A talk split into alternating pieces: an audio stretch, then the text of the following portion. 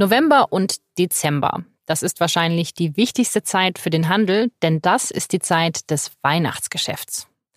Aber immer mehr Menschen fahren erst gar nicht in die Stadt, sondern erledigen ihre Weihnachtseinkäufe online.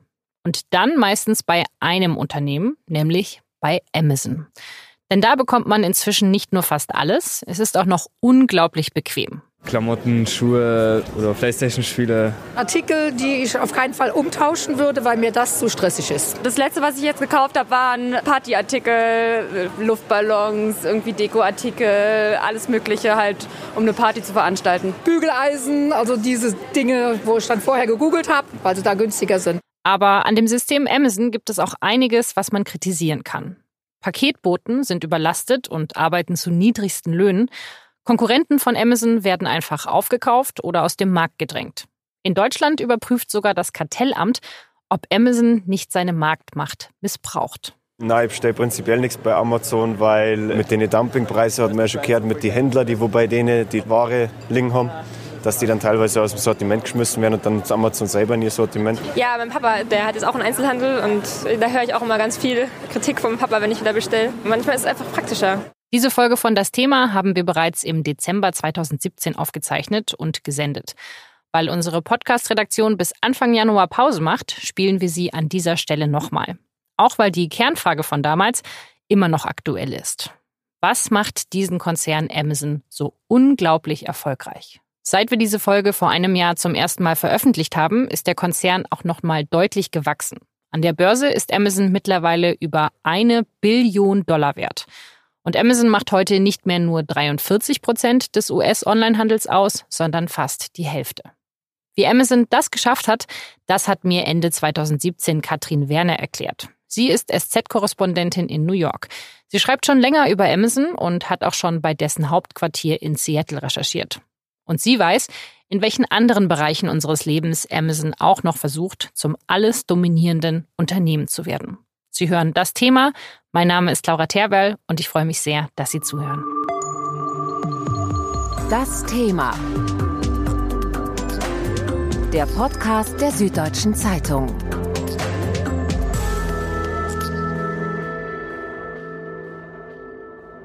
Hallo Katrin, schön, dass du Zeit für das Gespräch hast.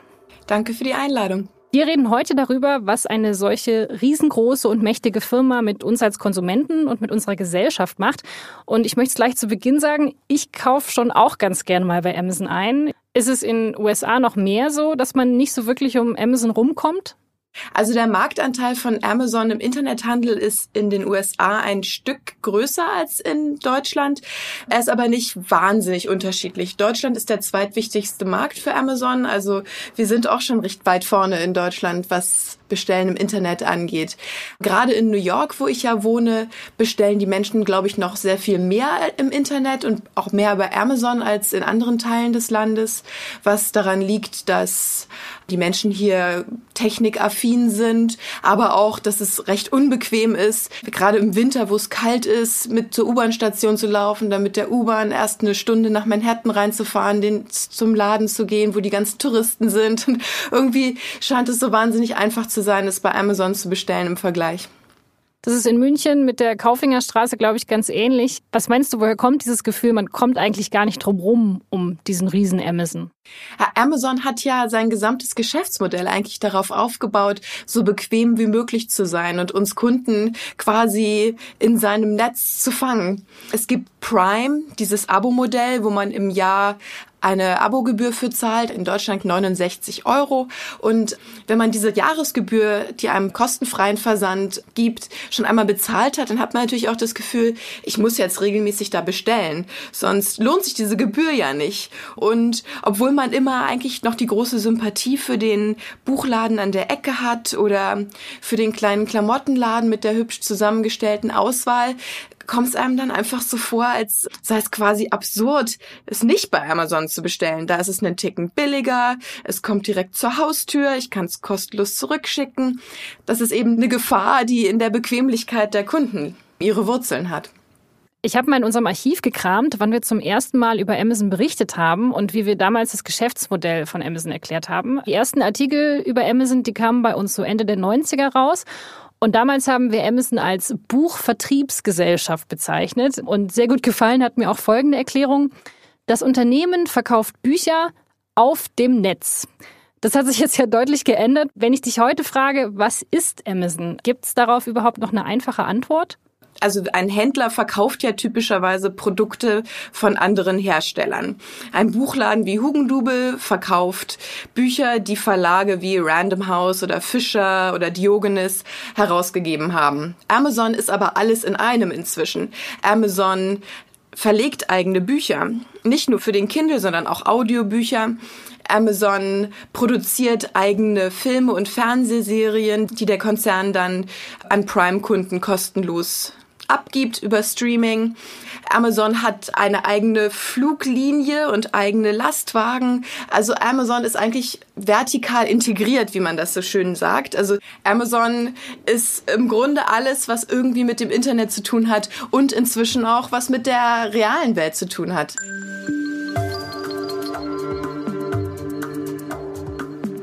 Seit der Gründung 1994 ist Amazon zur alles dominierenden Macht im Internethandel aufgestiegen. Amazon liefert praktisch alles an praktisch jeden in so gut wie allen Ländern der Welt. 350 Millionen verschiedene Produkte gibt es bei Amazon, wirklich sprichwörtlich alles von der Wiege bis zum Sarg.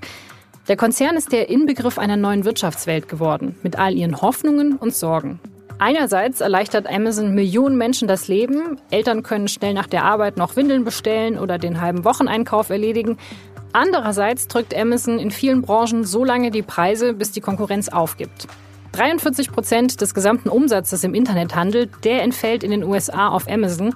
Und Amazon ist auch schon längst viel mehr als ein Handelskonzern. Er stellt eigene Waren her, Kleider, Ladekabel oder Tiefkühlgerichte, das E-Book-Lesegerät Kindle und den smarten Lautsprecher Echo. Amazon betreibt riesige Windenergieparks, hat vor kurzem eine Bio-Supermarktkette mit über 400 Filialen gekauft und es geht immer weiter. 5000 Menschen arbeiten bei Amazon allein am Thema künstliche Intelligenz. Fast so viele wie bei Microsoft. Anscheinend ist diese Firma erst zufrieden, wenn ihr nach dem Internethandel auch der Rest der Welt gehört.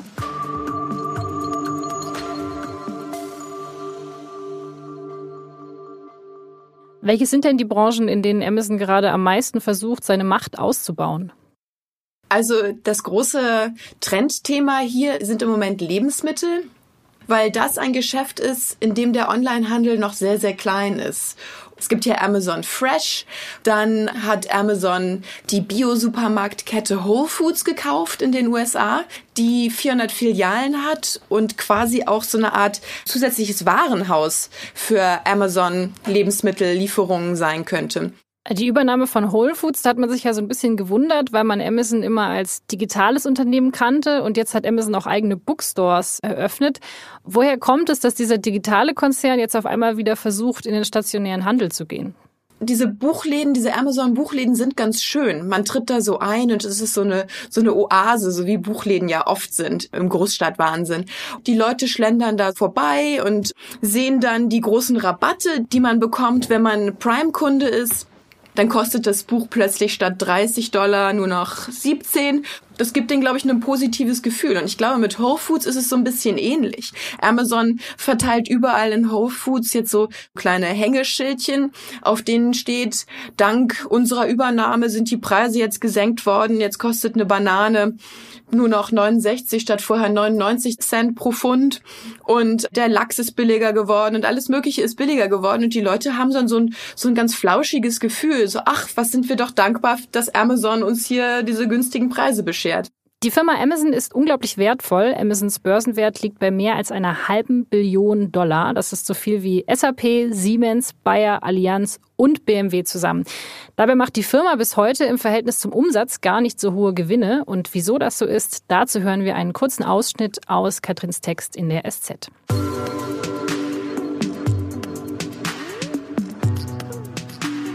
In der modernen Welt der Finanzinvestoren und Großaktionäre gilt eigentlich eine eiserne Regel. Die Gewinne zählen. Und zwar gleich noch in diesem Quartal. Einzige Ausnahme Amazon. Bezos Konzern schrieb über Jahre hinweg überhaupt keine Gewinne, sondern verlor Geld. Aber das schreckt die Investoren nicht ab. Ganz im Gegenteil. Sie schießen neues Geld nach, weil sie glauben, dass Amazon noch viel, viel größer werden kann. Sie hoffen, dass der Konzern einfach nur einen Schalter umlegen muss und dann beginnt der Goldrausch. Schalter umlegen heißt, die Preise erhöhen. 10 Cent mehr auf Müllbeutel, 5 Dollar mehr auf Babywiegen, 15 Dollar mehr auf Särge. Es wäre einfach, auf diese Weise sehr, sehr reich zu werden. Und je größer Amazon wird, je mehr Kunden nicht mehr auf den Konzern verzichten wollen, desto einfacher wird es. Also halten die Investoren still, geben weiter Geld und Amazon kann die Preise immer etwas geringer halten als die Wettbewerber. Amazon hat also einen gigantischen Aufstieg hingelegt. Man ahnt, dass nicht alle Wettbewerber, die Amazon auf seinem Weg so ausgestochen hat, freiwillig das Handtuch geworfen haben. Wie geht Amazon denn gegen Konkurrenten vor? Ein gutes Beispiel, an dem man das erklären kann, ist die Website diapers.com. Die hat ein Mann namens Mark Lohr vor einigen Jahren gegründet und damals gab es eigentlich außer ihm noch niemanden, der im Internet Windeln verkauft hat. Und Leute, die Kinder haben, können sich das wahrscheinlich gut vorstellen, wie bequem das ist, wenn man nicht mehr die Windelpakete vom Supermarkt nach Hause schleppen muss, sondern die einfach dann irgendwann vor der Haustür stehen. Das ist jemandem nicht verborgen geblieben und zwar dem Chef von Amazon, Jeff Bezos. Der hat entschieden, dass er dieses Geschäft auch gerne hätte. Er möchte das gerne kaufen, das Unternehmen. Nun ähm, wollte Mark Lohr aber nicht verkaufen und erst recht nicht zu dem Preis. Und dann hat Amazon gesagt, gut, wenn du nicht verkaufen willst, dann steigen wir selber in den Windelhandel ein und hat ähm, Diapers.com über Monate hinweg bei den Preisen unterboten und das war erst super für die Kunden. Je mehr die sich Konkurrenz gemacht haben, desto billiger wurde es für die Kunden. Aber dann kam eben der Punkt, an dem Diapers.com den Wettbewerb mit Amazon nicht mehr aushielt und Diapers.com stand kurz vor der Pleite. Und dann in letzter Sekunde blieb Lohr im Prinzip nichts anderes übrig, als Diapers.com dann doch an Amazon zu verkaufen. Inzwischen ist die Marke Diapers.com verschwunden. Amazon ist eine riesige Macht im Internet-Windelhandel und die Preise sind wieder gestiegen. Würdest du sagen, dass Amazon zu viel Macht hat im Markt? Ja, also ich glaube, das Diapers.com Beispiel zeigt es ja recht deutlich, dass Amazon eigentlich schon jetzt an einem Punkt angelangt ist, wo sie mit Preisen so ziemlich machen können, was sie wollen. Das ist natürlich ein bisschen im Blick der westlichen Welt. In China gibt es zum Beispiel Alibaba.com, die noch viel mächtiger sind in China als Amazon, zum Beispiel in den USA oder in Deutschland. Wenn die sich jetzt zum Beispiel entscheiden würden, mehr auf den Westen zu setzen, wäre das sicherlich ein interessanter Konkurrent. Und dann gibt es noch Walmart als Konkurrenten zu Amazon hier in den USA, die auch im Online-Geschäft gerade rasant wachsen. Aber eigentlich muss man sagen, ist Amazon schon jetzt an einem Punkt, wo sie wahnsinnig mächtig geworden sind. Und ich würde auch sagen, zu mächtig. Ich muss sagen, ich habe großen Respekt vor diesem Konzern, der sich eben so oft neu erfunden hat, so oft sein Geschäftsmodell über den Haufen geschmissen hat, neue Geschäftsfelder äh, für sich beherrscht hat. Wo ich mich dann frage, na ja, wieso haben das denn andere Firmen nicht auch geschafft? Die Firma hat einfach einen super guten Job gemacht und jetzt wollen wir sie dafür bestrafen, dass sie es eben so gut hingekriegt hat? Also man muss schon sagen, Hut ab vor der unternehmerischen Leistung von Jeff Bezos. Der hat ja die Firma in so einer Garage in Seattle gegründet und am Anfang nachts die Pakete selber gepackt und ich habe mir das die Garage auch angeguckt. Das ist wirklich so ein ganz bescheidenes Häuschen in so einem ruhigen Vorort. Da denkt man nicht, dass da die Wurzeln dieses riesigen Konzerns liegen. Die haben halt ganz viel richtig gemacht. Sie hatten von Anfang an recht viel Geld. Sie waren sehr früh Jeff Bezos war da auch recht visionär, kann man schon sagen. Und klar, das ist schon eine tolle Leistung. Aber das heißt natürlich nicht, dass nur wenn man das anerkennt, man jetzt Jeff Bezos weitermachen lassen sollte, wie er will. Ab einem gewissen Punkt ist es eben kein kleines Startup mehr, wo man denkt, Mensch, tolle Idee, sondern das ist jetzt eben diese, diese große Macht, die unser Leben so verändert. Und das gibt uns auch, finde ich, das Recht, da Grenzen zu setzen. Sowohl als Konsument, wenn man das möchte und kann, als eben auch als Gesetzgeber. Und was können wir dagegen machen, dass ein einzelnes Unternehmen so mächtig geworden ist? Ich würde mir wünschen, dass die Kartellaufsichtsbehörden in Zukunft zumindest darauf achten, dass sie größere Übernahmen von, von Firmen wie Whole Foods künftig ganz genau hinschauen und sich überlegen, was das mit den Märkten machen. Es gibt auch Rufe hier in den USA, die sich eine Zerschlagung wünschen, die zum Beispiel sagen, man verbietet Amazon Eigenmarken zu verkaufen oder man zwingt Amazon den Verlag vom Buchhandel zu trennen. Also es gibt da schon verschiedene Möglichkeiten. Du hast für deinen Essetext auch ein Interview geführt mit einer Kartellrechtsexpertin und die sagt, ein einfacher Boykott von Amazon, das wäre nicht die richtige Methode. Warum? Ich glaube, dass sie im Prinzip nichts dagegen hätte, wenn sich einzelne Käufer entscheiden, statt bei Amazon das Buch lieber bei Buchladen an der Ecke zu kaufen. Sie glaubt aber nicht, dass Boykott die richtige Methode ist, um dieses Problem irgendwie in den Griff zu bekommen. Sie glaubt, dass die Entscheidung für sie individuell ja auch gar nicht unbedingt sinnvoll ist. Und sie glaubt, dass es unrealistisch ist, auf das darauf zu hoffen, dass so viele Einzelentscheidungen zum Boykott zusammentreffen, dass es wirklich eine große Änderung bewirkt. Sie hält das Problem Amazon für ein politisches Problem. Sie glaubt, dass dass sich das Kartellrecht in den USA nicht auf die Internetkultur eingestellt hat und für ein politisches Problem braucht man auch eine politische Lösung. Aber damit machen wir es uns doch als Kunden auch sehr einfach, oder? Also wenn wir sagen, na ja, da muss jetzt die Politik eine Lösung für finden. Wenn ich als Einzelner jetzt aufhöre, dann passiert ja eh nichts. Das ist natürlich auch eine Top-Rechtfertigung, oder? Ja, klar, so kann man sich das schlechte Gewissen gut beruhigen. Nein, also ich will jetzt überhaupt nicht den Eindruck vermitteln, dass ich das schlecht finde. Ganz im Gegenteil, ich finde das super, wenn Kunden diese Entscheidung treffen und sagen, ich möchte nicht diesen krakenhaften Riesenkonzern aus Seattle unterstützen, sondern geh lieber zum Buchladen, wo ich sogar den Eigentümer kenne. Natürlich ist das ganz, ganz toll. Ich glaube aber trotzdem, dass es in der breiten Masse nicht geschehen wird. Ich halte das für richtig, aber unrealistisch.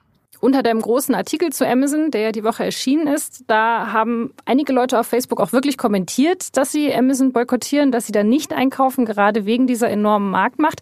Aber viele haben auch gesagt, hey, Amazon bietet einfach den besten Service, die sind kulanter als die Verkäufer vor Ort, die sind freundlicher. Natürlich kaufe ich da eher ein, als so zum Laden zu gehen. Einige Leser haben uns auch vorgeworfen, dass wir mit solchen Artikeln Stimmung gegen Amazon machen, so Amazon-Bashing. Äh, kannst du den Vorwurf verstehen?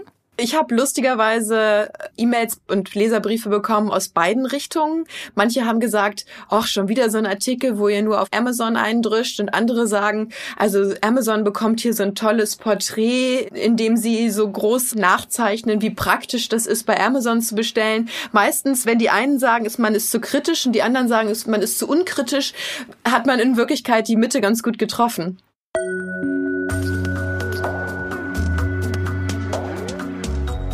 Vielen Dank, Katrin Werner, die für die Süddeutsche Zeitung in den USA auch alle zukünftigen Projekte von Amazon genau verfolgen wird. Jetzt möchte ich gerne noch mit meiner Kollegin Pia Ratzesberger über eines der neuesten Projekte Amazons sprechen, nämlich Amazon Fresh. Das Konzept gibt es in den Staaten schon länger. Seit diesem Jahr liefert Amazon aber auch in Hamburg, Berlin und in München frische Lebensmittel aus. Teilweise sogar in Kooperation mit den lokalen Einzelhändlern. Der Wocheneinkauf, die letzte Bastion für Amazon. Pia Ratzesberger, die über Wirtschaftsthemen in München berichtet, wird mich aufklären.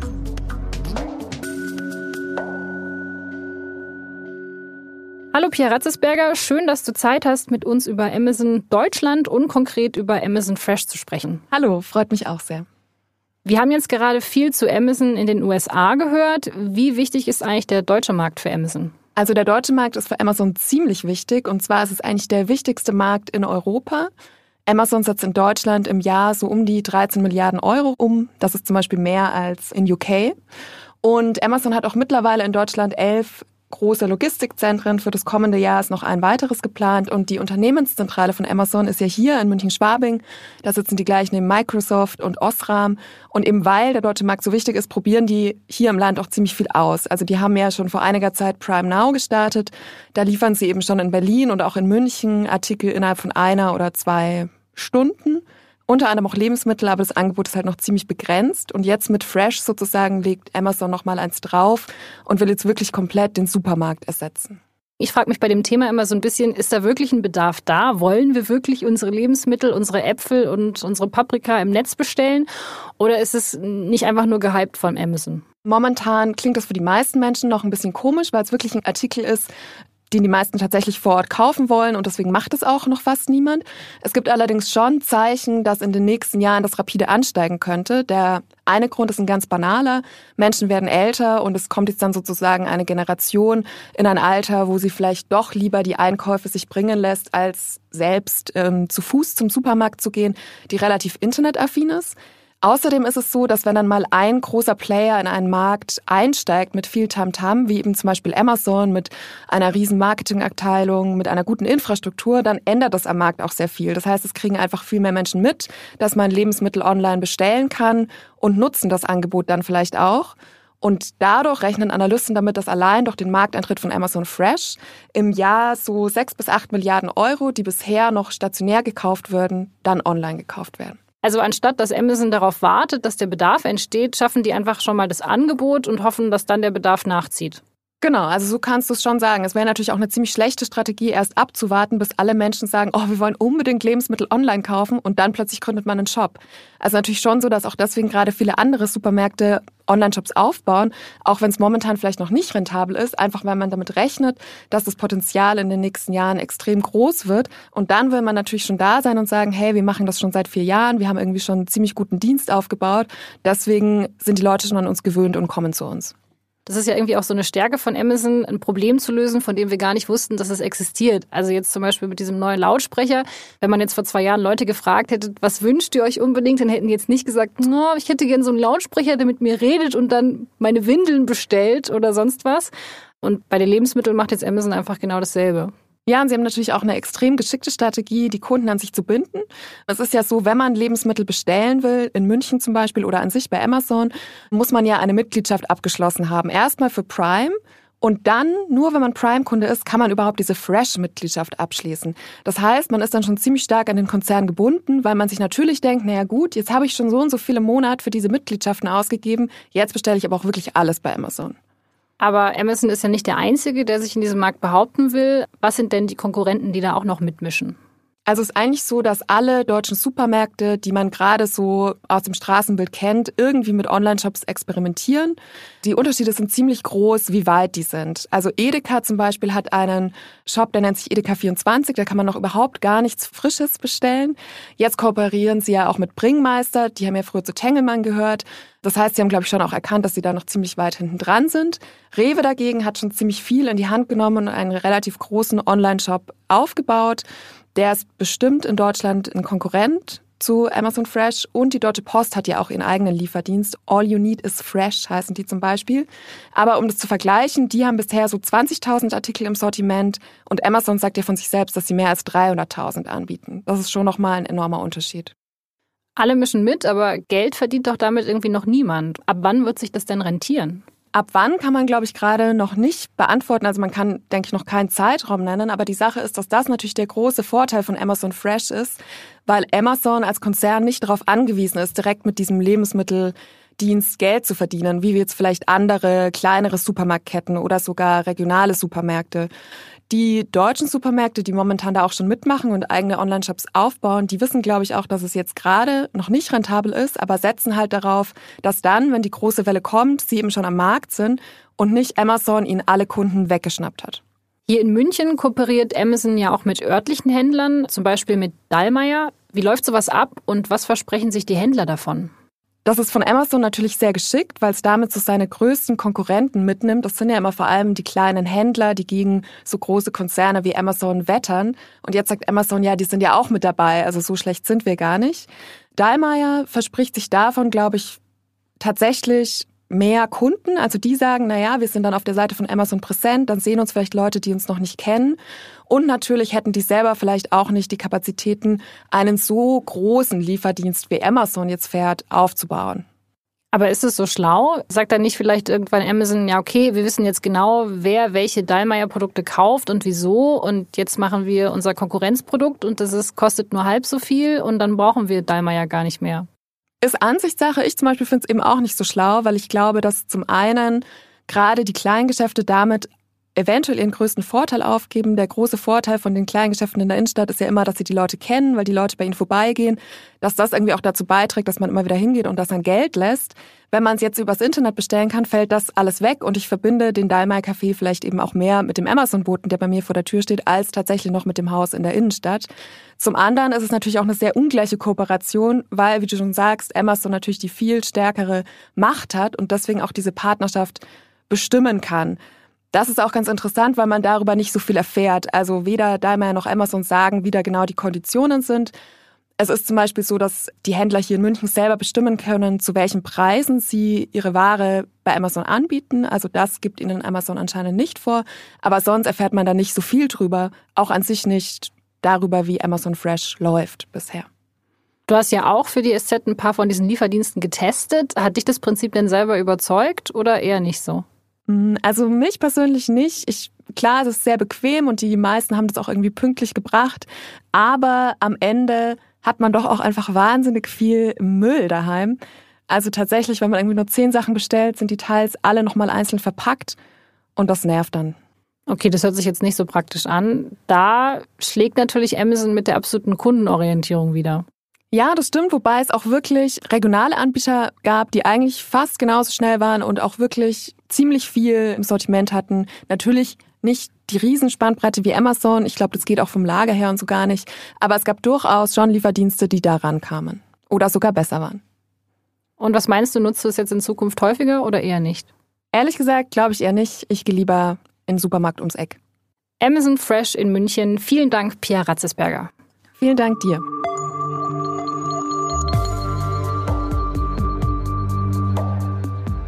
Das war das Thema für diese Woche und auch das Gespräch mit Pia Ratzesberger habe ich eigentlich schon im Dezember 2017 geführt.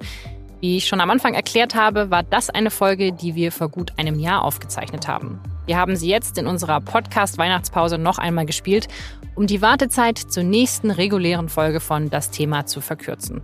Die gibt es dann am 9. Januar. Und bis dahin können Sie natürlich gerne nochmal in unserem Podcast-Feed schauen, ob Sie vielleicht eine unserer anderen Folgen aus dem Jahr 2018 nochmal hören wollen oder vielleicht bisher übersehen haben.